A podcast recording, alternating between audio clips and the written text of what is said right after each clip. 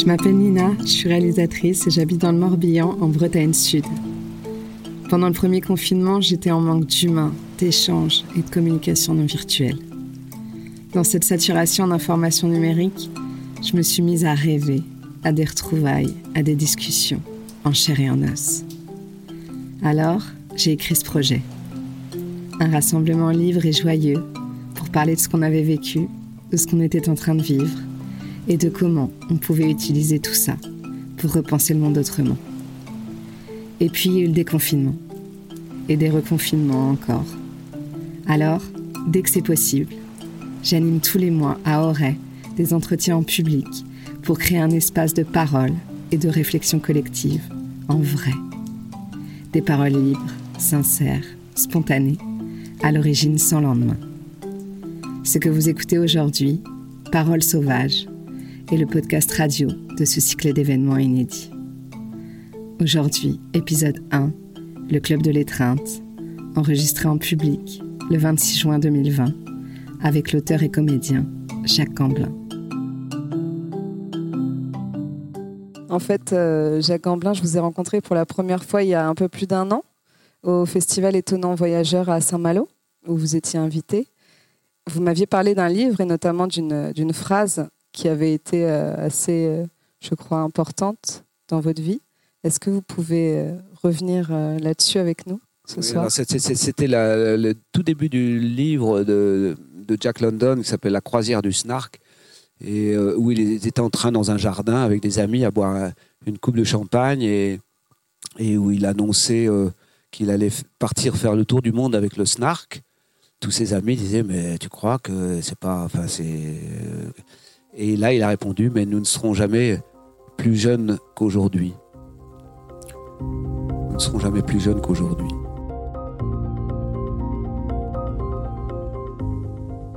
Je suis venu habiter ici euh, sans connaître euh, vraiment le Morbihan. J'étais plutôt Bretagne Nord. Je suis né à Granville.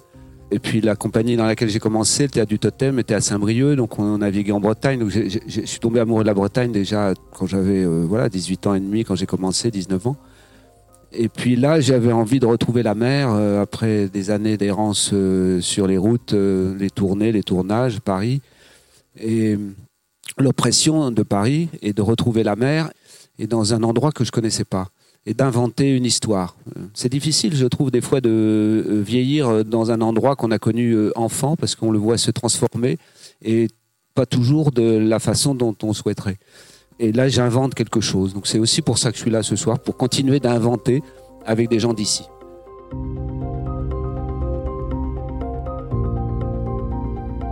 Quand j'ai choisi cet endroit, euh, je me suis dit, est-ce que je peux vivre seul ici, si c'est le cas? Est-ce que je peux vivre en dépression nerveuse ici? C'est important. Si je suis en dépression nerveuse, est-ce que je peux vivre ici? Qu'est-ce que c'est le mieux pour moi dans un moment où je vais mal? Où est l'endroit où je peux vivre le mieux? J'ai réalisé assez vite que ça n'était pas dans une grande ville et que la nature, voilà, le vent, le, la lumière euh, peut éclairer ma tristesse si tel est le cas.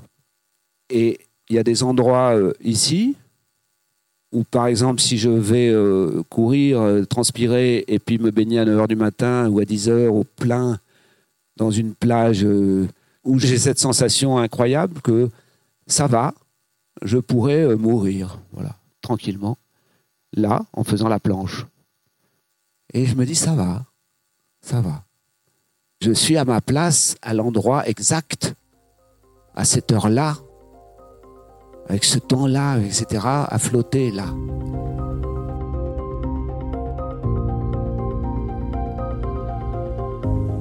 Quand le confinement a commencé, je crois que vous étiez en tournée de votre euh, dernier spectacle. Alors donc on était à Vienne, c'était la fin de la tournée de Je parle à un homme qui ne tient pas en place, qui sont donc des, correspondance que j'ai eue avec Thomas Coville en 2014 quand il a échoué pour la quatrième fois ce record du monde. Et ce spectacle euh, a beaucoup voyagé pendant trois saisons, euh, quatre, trois, quatre. Et donc on était à Vienne et il restait neuf représentations. On monte le décor, on se prépare au raccord euh, qui ont lieu à 16h, 16h30. Et là, on apprend en effet qu'il y a un doute. Euh, on n'est pas sûr de jouer. Euh, et puis le doute euh, se volatilise et on ne joue pas. Donc on a plié nos Gaules, remis tout ça dans le camion, rentré à Paris et fait la fête dans un bistrot dans le 20e arrondissement. Et on a fini carpette parce que les, les deuils, il faut les fêter toujours. C'est ma philosophie. C'est une façon de les recouvrir un petit peu. L'actualité, euh, la télévision, tout ça est dans l'urgence. Il, faut tout de suite réagir à ce qu'on vit. Il faut tout de suite avoir un commentaire. Il faut tout de suite avoir une analyse et tout ça. Et il y a eu tellement de choses de dites sur le monde d'après. C'était très excitant. Le premier mois, j'étais très excité par cette formule, le monde d'après là, quand même, on ne peut plus continuer comme avant avec ce qui nous arrive. Et puis le deuxième mois, je me suis un peu calmé au fait que le monde d'après ne serait pas celui dont j'ai rêvé. Donc j'ai dérêvé. Ça a été un beau moment de rêver, vraiment. Ça va laisser des traces.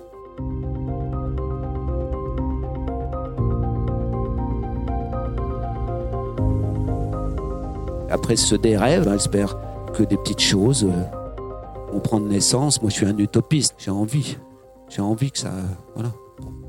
Je suis à la fois un, utopiste euh, comme ça, mais bon, comme l'étaient les écologistes. Euh, Dumont et autres au début où j'ai commencé à voter, où on les traitait de marginaux d'utopiste. De, c'était comme une insulte finalement être un utopique en politique. Mais parce que sinon on peut pas. Euh, c'est chiant la vie, euh, je trouve. Euh, on est sûr qu'on va crever. Donc si on n'a pas des visions, ça m'ennuie. C'est peut-être aussi pour ça que je fais ce métier. Ça me décale de la réalité. Ça ne me décale pas complètement. Je suis attentif et je suis dedans aussi. Mais j'ai besoin de me décaler. et je suis aussi très pragmatique, donc très concret. Je ne sais pas si c'est D'ailleurs, cette naissance dans une ville qui est à la fois un port et à la fois avec des grands-parents qui étaient à la campagne, paysans, et un oncle qui était marin, etc., que ces deux pôles comme ça, euh, et que l'un glisse dans l'autre, euh, fait que j'ai ce caractère qui est à la fois très concret, très terrien, et à la fois euh, l'horizon, l'aventure et le rêve et la poésie m'animent aussi à part égale. Je suis maintenant dans la réalité. Je ne suis pas dans autre chose que le concret et le constat. Sinon, je suis en colère toute la journée, je suis triste euh, parce que voilà, ça n'avance pas comme je voudrais, parce que j'ai toujours pensé à, un monde qui soit pas euh, un monde de la consommation effrénée, que le capitalisme ne me satisfait pas et que pourtant personne n'arrive à faire autrement, en gros. En tout cas, de cette façon, parce que je comprends pas pourquoi, voilà, des gens euh, des gens qui travaillent avec leurs mains ou avec leur tête, qu'ils ne gagnent pas le, même salaire, je ne comprends pas, etc., etc. Et il y en a peut-être euh, parmi vous, ici sans doute, des gens que je ne vais pas comprendre, qui ne sont pas occupés juste par une chose simple, c'est euh, de savoir sur quelle branche ils sont assis et qui ne sont pas préoccupés par les ressources qui nous font vivre depuis des millénaires. Et je ne comprends pas pourquoi il n'y a pas fucking président de la République depuis que le monde est monde, qui ne s'intéresse pas aux ressources et à l'évolution de ça, et, alors qu'ils sont prévenus depuis 50 euh, ans, quoi. Maintenant je peux le dire, moi. Euh, j'ai l'âge pour le dire, donc euh, je peux dire, oui, non, il n'y en a pas un qui s'intéresse à, cette chose-là qui pour moi est naturelle, c'est-à-dire voilà où est-ce qu'on met les pieds, euh, est-ce que l'herbe pousse, euh, à quelle heure, pourquoi, quels fruits, quels légumes on mange, à quelle heure, enfin je sais pas des choses très très simples qu'on n'enseigne pas à l'école aussi, enfin tout je mélange un peu tout, mais bon il n'y en a pas un qui s'intéresse à à l'environnement quoi, enfin je veux dire à la planète, euh, j'arrive pas à comprendre ça que c'est très simple. pourquoi l'écologie est devenue politique finalement pourquoi c'est devenu un parti politique? Je ne comprends pas qu'on en soit arrivé là. Mes parents, je dis mes parents n'étaient pas écologiques, ils étaient économiques. Ils fermaient le robinet, c'est tout. Ils éteignaient la lumière, c'est tout. J'ai été élevé dans cette économie. Et puis qui peu à peu, on a appelé de l'écologie. C'est incompréhensible pour moi.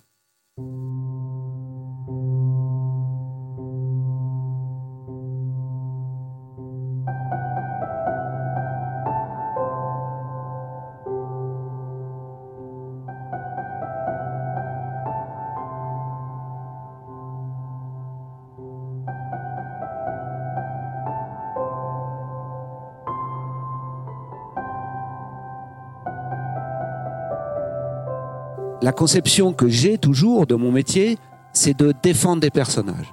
Bon. Et j'ai toujours pensé que euh, si on apparaît beaucoup, si on fait beaucoup de films, et qu'à un moment donné, je vais dire trop, euh, la rareté et l'adhésion qu'on peut avoir, enfin la, crédibilité d'un personnage s'effondre parce qu'une omniprésence, euh, voilà, quand on capitalise de l'image, et à un moment donné, on en a marre de voir quelqu'un toujours le même. Et donc ça a décrédibilisé des personnages. Et moi, mon kiff de ce métier, c'était de défendre des personnages qui sont pas moi, voilà, qui me ressemblent parfois, pas du tout à d'autres, et d'aller analyser de quelles pattes ils sont faits et pour les défendre, et donc d'apparaître au maximum parce qu'il y a un film qui sort ou un spectacle qui se joue et que ça s'appelle la promotion ou un livre, et puis que je m'arrête là, je me pose là, et que des apparitions comme ce soir, je n'en fais absolument jamais. Bon, c'est peut-être la première que je fais où il n'y a pas un support, tu vois, je viens pas pour un film ou un machin. Il faut avoir une certaine confiance, il faut avoir un peu de bouteille, il faut un peu s'en foutre euh, aussi des conséquences que mon engagement euh, politique euh, aura sur les gens, enfin les mauvaises conséquences qu'il peut y avoir, parce que bon, je sais pas, bon voilà.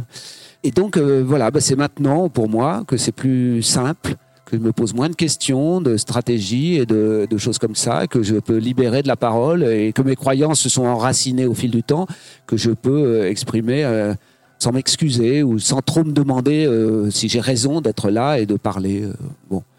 Mais vous m'encouragez à le faire et merci. Et, et j'en ai besoin parce que c'est quand même une autre casquette. Voilà.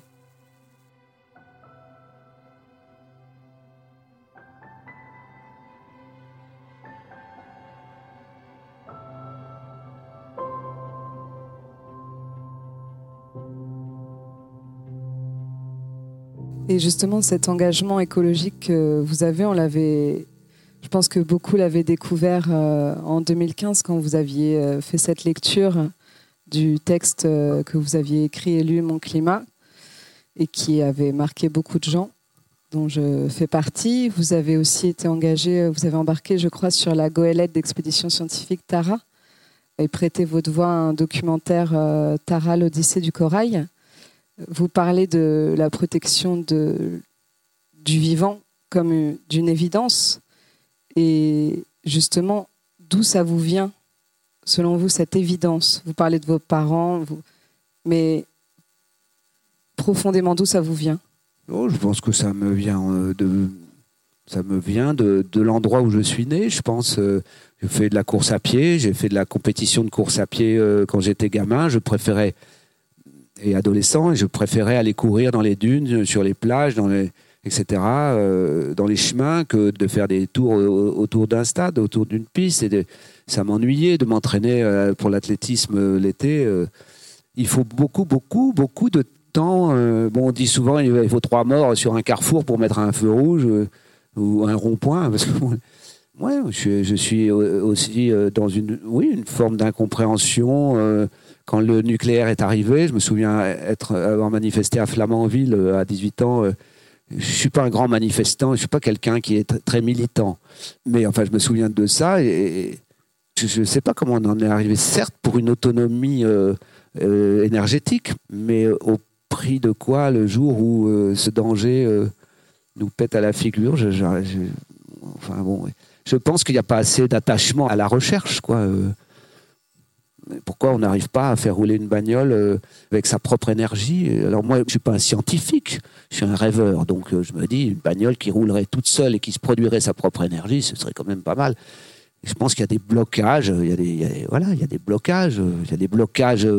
Je suis toujours surpris. Bon, peut-être je suis trop pressé. Encore une fois, je me calme. Il y a, il y a le potentiel, quoi. Il y a, du boulot aussi dans tous ces domaines. C'est fou, c'est fou comment on en est arrivé à être trop tard.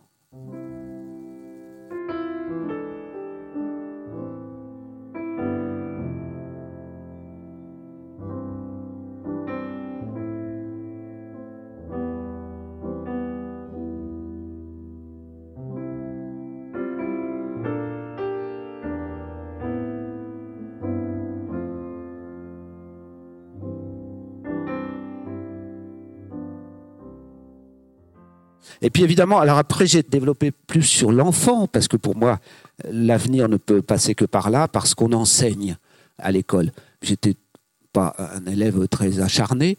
Enfin, en tout cas, je me fatiguais très vite le popotin euh, sur les bancs de l'école. Et j'aurais été certainement plus heureux s'il y avait un peu plus d'heures de sport, en effet, de dessin, d'artistique, et puis aussi que les classes sortent et aller rencontrer d'autres classes dans une autre région, etc. L'ouverture. Bon, le bourrage de crâne, pour moi, ne, ne me convenait pas. Et pourquoi on n'apprend pas aux enfants à cultiver certaines écoles ont un petit potager? Pourquoi on n'a pas déjà des, cours de psychologie, des cours de philosophie, comme on en a parlé à un moment donné, il y, a, déjà des petites choses pilotes qui sont en train de se mettre en route? Dès le plus jeune âge. Et je parle même pas du collège, mais même au primaire. Il faut savoir, et j'en ai eu la confirmation, que les professeurs, seuls les professeurs d'éducation physique, de PS, sont formés, ont des cours de psycho pourquoi le prof d'histoire géo, pourquoi le prof de, de, de, sais plus comment s'appelle, SVT, etc., euh, n'ont pas aussi des cours dans leur formation de psycho, de psychologie? Je sais pas, pourquoi les profs de sport?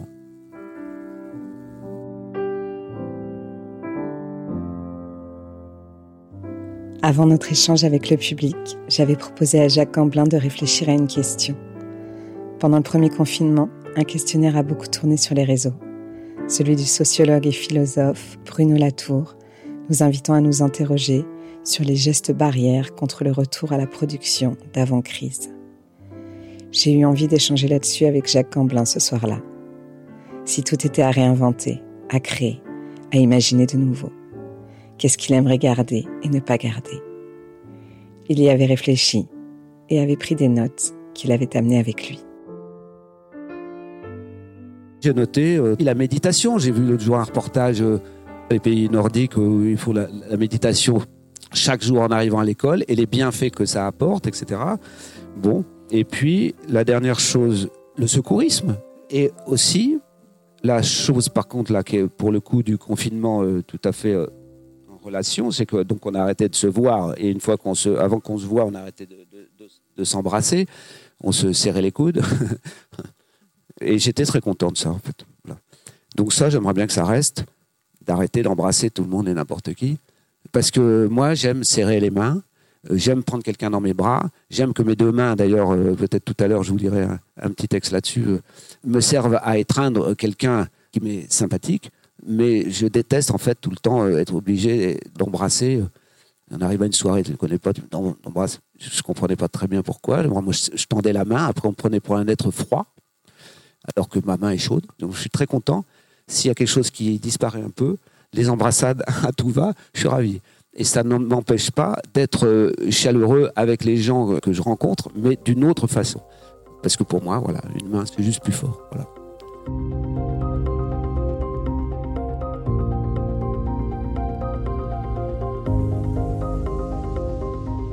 Qui ici se sent libre Levez la main.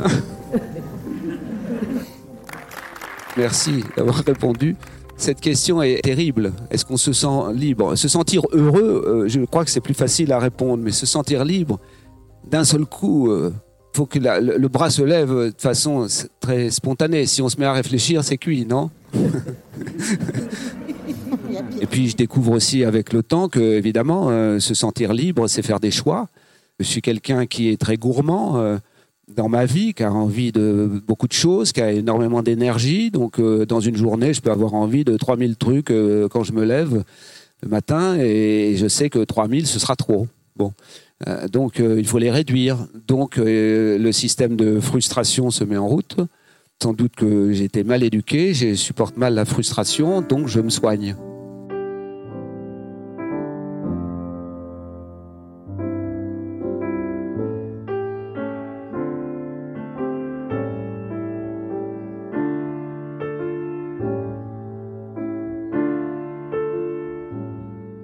Et l'écriture, pour moi, elle est un acte, pas seul, voilà, c'est pas que la tête qui écrit, pour moi, c'est tout le corps qui écrit. Même là, à, parler, je fais très peu de différence. Souvent, les gens disent les intellectuels, les manuels, c'est un homme de tête, c'est un homme de jambes, c'est un c'est une femme de tout ça. Et moi, j'aime pas du tout ces cases-là. Je me ressens pas du tout bien dans ces façons de diviser le monde en, deux catégories. Ceux qui pensent, ceux qui font, etc. J'ai l'impression d'être euh, dans un monde où on fait tout en même temps, euh, où rien ne s'arrête. Euh, la pensée, c'est un acte euh, physique, parler, c'est un acte physique, respirer, c'est tout le corps qui est en action. Moi, je pense, euh, je pense tout en même temps, tout le temps. Voilà, c'est comme ça. Donc, quand j'écris, c'est très rythmé aussi, l'écriture, oui, parce qu'elle elle a de l'oralité, quoi. Et vous disiez tout à l'heure que vous étiez un, utopiste. Quel, justement, quel espoir vous avez pour le futur?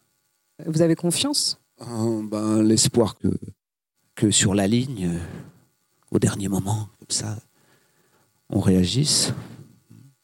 Mais bon, euh, moi, j'ai pas des grandes idées, j'ai des idées pour chez moi, pour faire en sorte que mon quotidien soit un peu cohérent. il y a des tas de zones d'ombre encore dans ma vie qui ne sont pas en cohérence avec ce que je pense. Je veux faire évoluer mon monde. Aucune prétention, ambition de faire évoluer le monde, mais je pense que le monde n'évoluera que si chacun fait évoluer le sien. Voilà, c'est tout. Il n'y a, pas d'autre solution. Et, en passant par l'enfance, l'éducation, évidemment, et, aussi. Mais euh, je pense que rien n'est anecdotique, en fait. Je pense qu'il n'y a pas de petits pas. On n'a pas d'autre solution. Oui, on peut voter. Bon, ben, voilà, on peut voter, mais on sait bien que bon.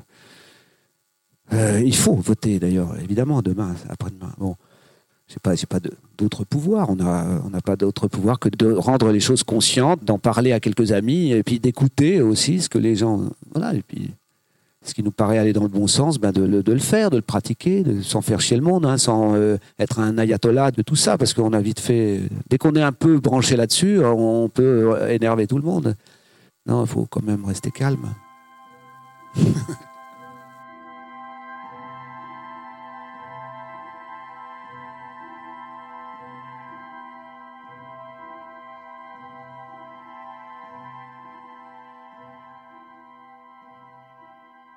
Pour clôturer la conversation, nous avions eu la même idée avec Jacques Gamblin. Qu'il prépare un texte, personnel ou qu'il inspire, pour le lire sur scène à la fin de la soirée. Il a cherché dans ses tiroirs et a retrouvé un texte qu'il avait écrit il y a quelque temps déjà.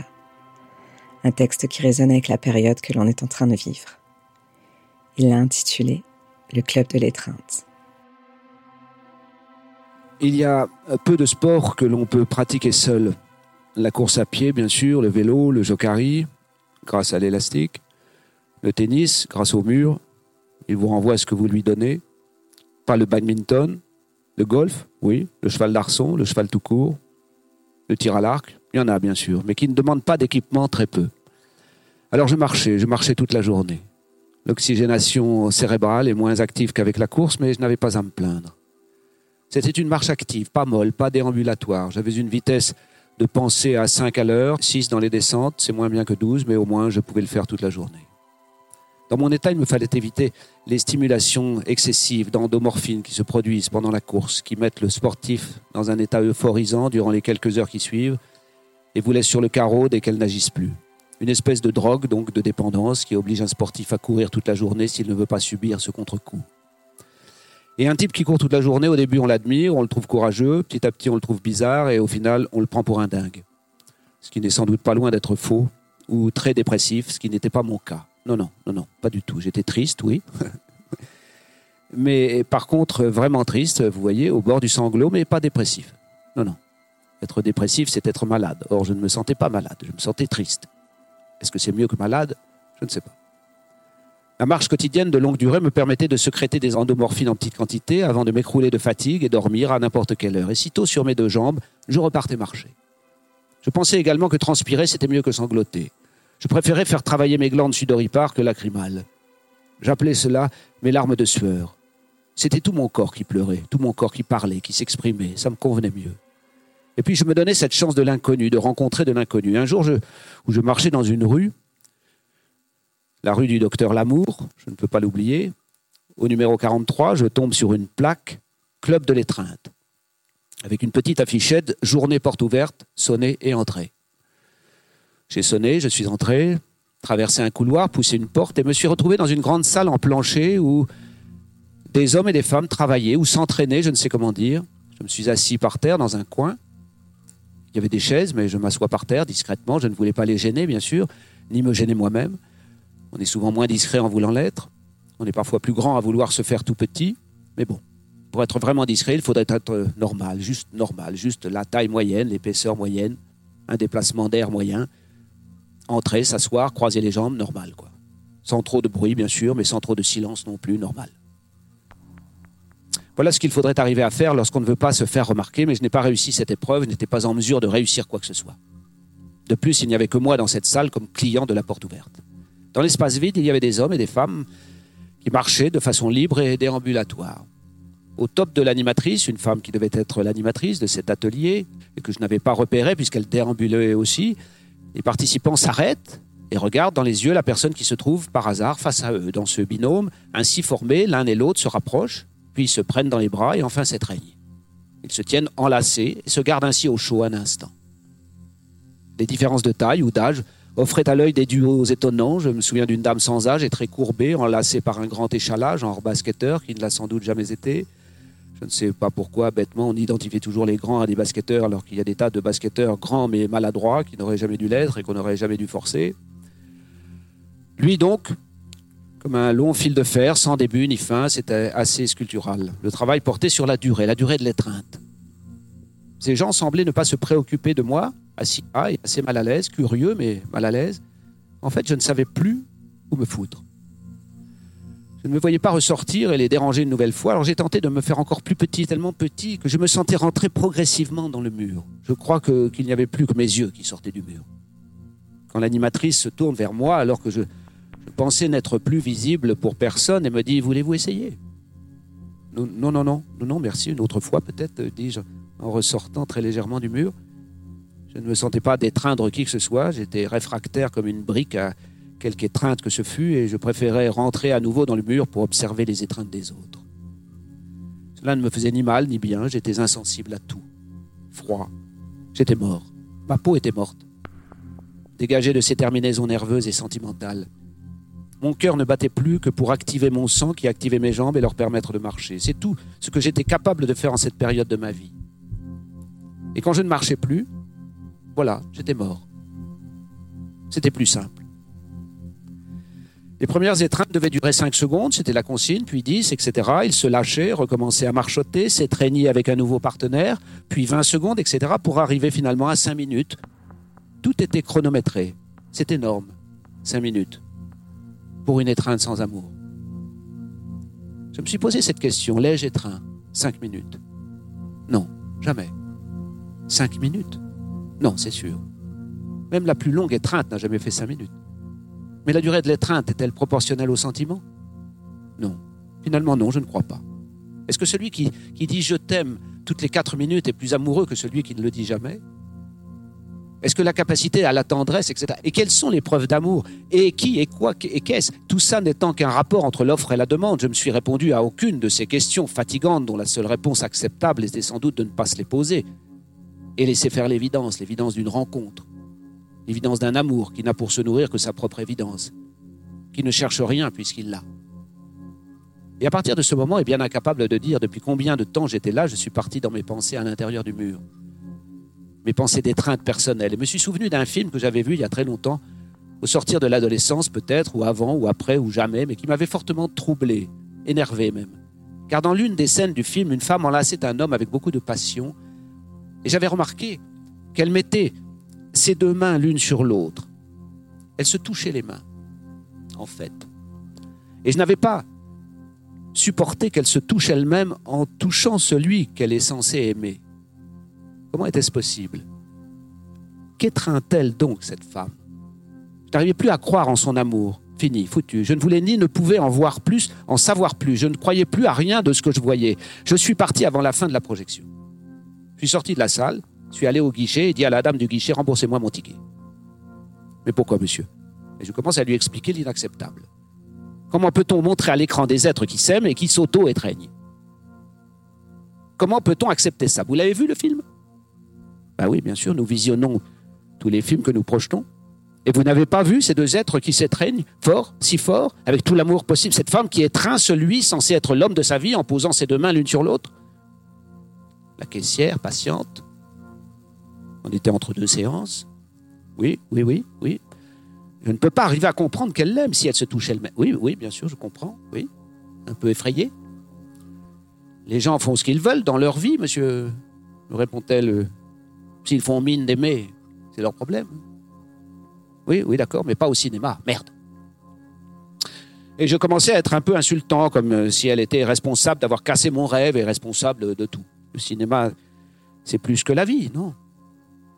Oui, oui, bien sûr, oui. Elle ne savait plus quoi répondre et n'en avait pas franchement les moyens dans le peu d'espace-temps que je lui laissais. Et plus je m'énervais, plus tout ça m'énervait, et plus je me sentais floué par ce manque de vérité dans le sentiment, et plus elle me prenait pour un dingue, bien sûr, alors que je ne parlais que d'amour, de cette chose-là, la plus importante dans la vie d'un homme. N'est-ce pas? Avez-vous déjà aimé? Et hop, c'était reparti. Répondez-moi, avez-vous aimé? Avez-vous senti sur vos épaules ou dans votre dos les deux mains de l'homme qui vous aime? Répondez-moi. Ou bien une seule? Vous êtes-vous posé la question, mais où est l'autre? L'autre main On a besoin de ces deux mains, non, pour aimer, non? Répondez-moi, qu'est-ce qu'il faisait avec l'autre? Il se caressait la première ou il s'en servait pour lire un magazine ou il finissait un travail en cours? Répondez-moi. Il a pris son courage à deux mains, c'est tout ce qui lui restait dans cette colère qui était la mienne.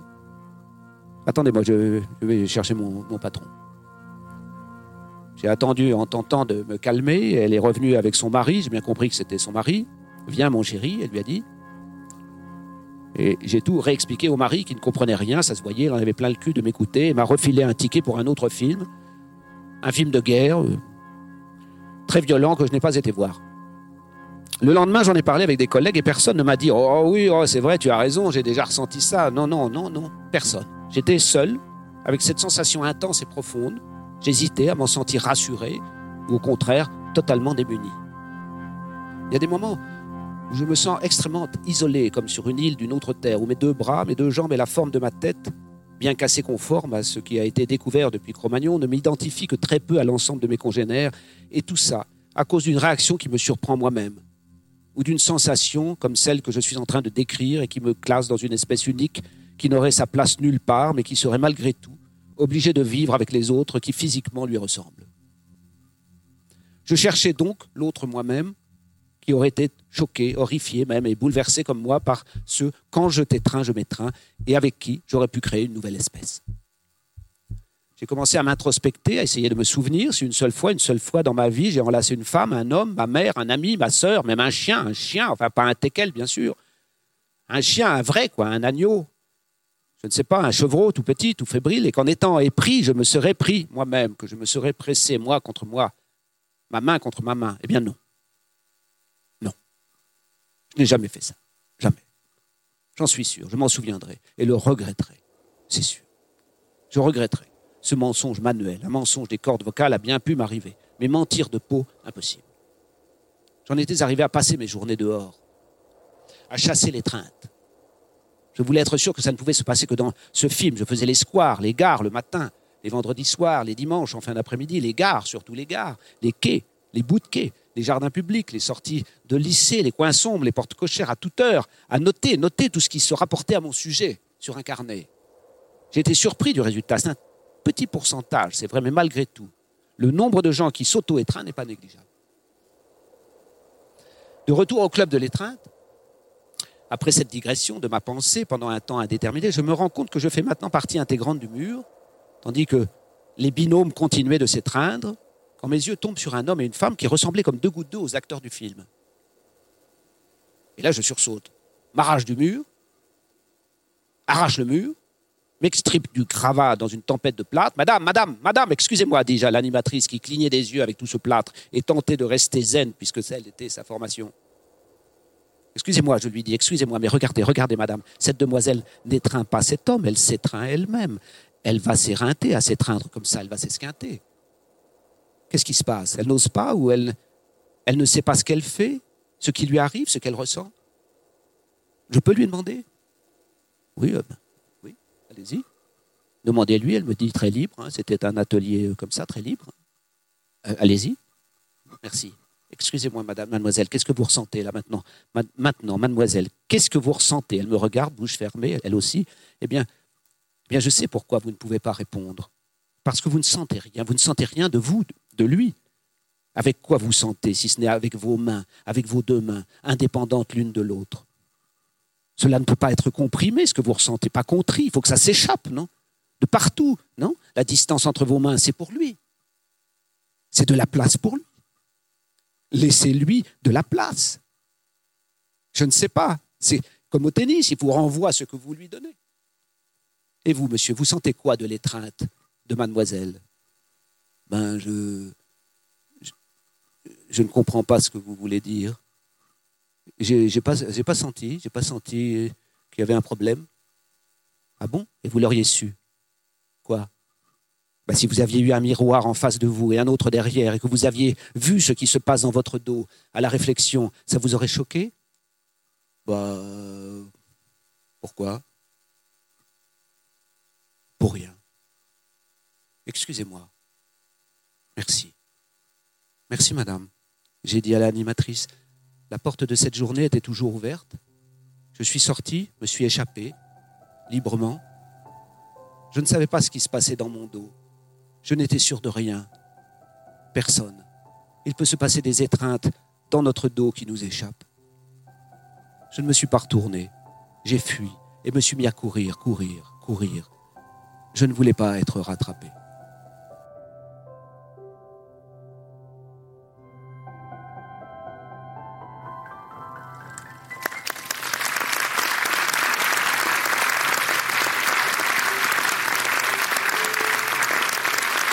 Merci pour votre patience et votre présence et votre écoute et votre participation.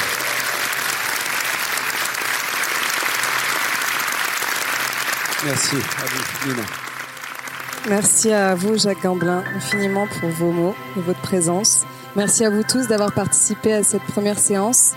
Ça me donne envie de partager une phrase qui m'a inspirée et qui rebondit à ce que vous dites, peut-être. C'est euh, une phrase d'Alain Damasio qui dit Il n'y a rien de plus révolutionnaire que la joie.